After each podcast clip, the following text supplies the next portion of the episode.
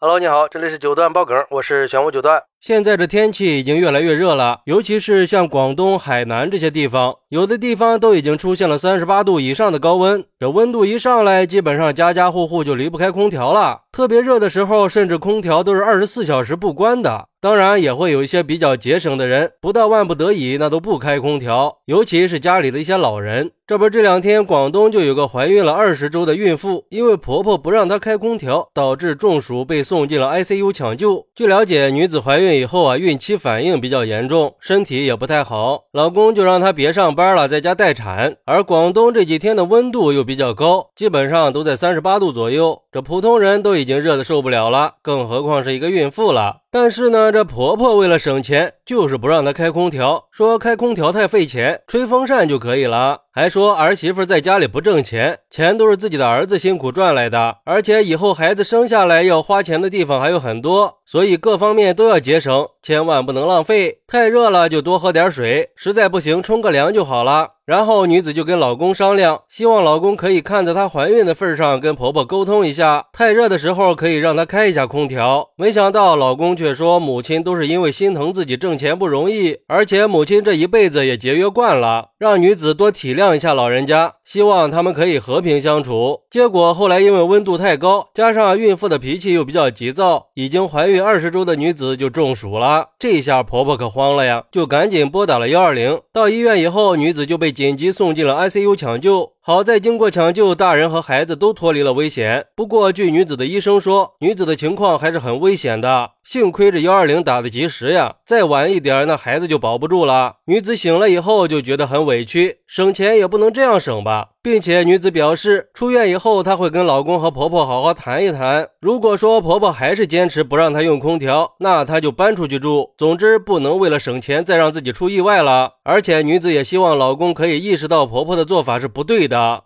嚯，这省钱省的确实有点过分了啊！那肚子里可还有你孙子呢，关键是这实在是太危险了呀。而对于这个事儿，有网友就说了，真想不通，到底是 ICU 的费用高，还是那点电费贵呀？虽然说节约是传统美德，但是特殊时期特殊对待嘛。毕竟孕妇要比普通人更怕热，而且夏天也就这么几个月，也要不了多少钱吧？你说这要是因为这么几个电费真出了人命，一尸两命的话，恐怕连你儿子都不会原谅你啊！再或者，如果换成是你的女儿要开空调，估计这个婆婆的态度就不一样了吧？说白了，别人的女儿跟自己的女儿还是没法比的。人有时候啊，要学会换个角度思考问题。如果换做你女儿在婆家因为不让开空调中暑进了 ICU，你会不会去埋怨你的亲家呢？所以说，老一代就不要为了下一代的事儿瞎操心了。还有网友说，这就是现在很多女性宁愿单身也不结婚的原因之一。婆婆是个很大的因素，而且如果老公能和自己站在一条战线上，那还好；老公要是和婆婆一伙，那还是趁早分开住吧。要我说呀，你就关起门开你的空调，他在外边爱怎么说怎么说呗。你把门给反锁了，他还进得来吗？我婆婆就是这样的，我在家一开空调，她就开始叨叨，但是她越不让我开，我就越要开，要不然那夏天哪受得了啊？不过也有网友说。很多人一提到婆媳关系啊，就会指责婆婆做的不好。但是我们也应该理解老人家节俭的习惯，毕竟老一辈的人苦日子过惯了，他们经历过的事儿啊，比现在的年轻人吃的饭还要多。老人家可能就只是勤俭节约惯了，不舍得开空调，怕费电。主要问题还是现在人的身体素质太差了。那会儿老一辈的人怀孕根本就没有空调，那还不是一样过来了吗？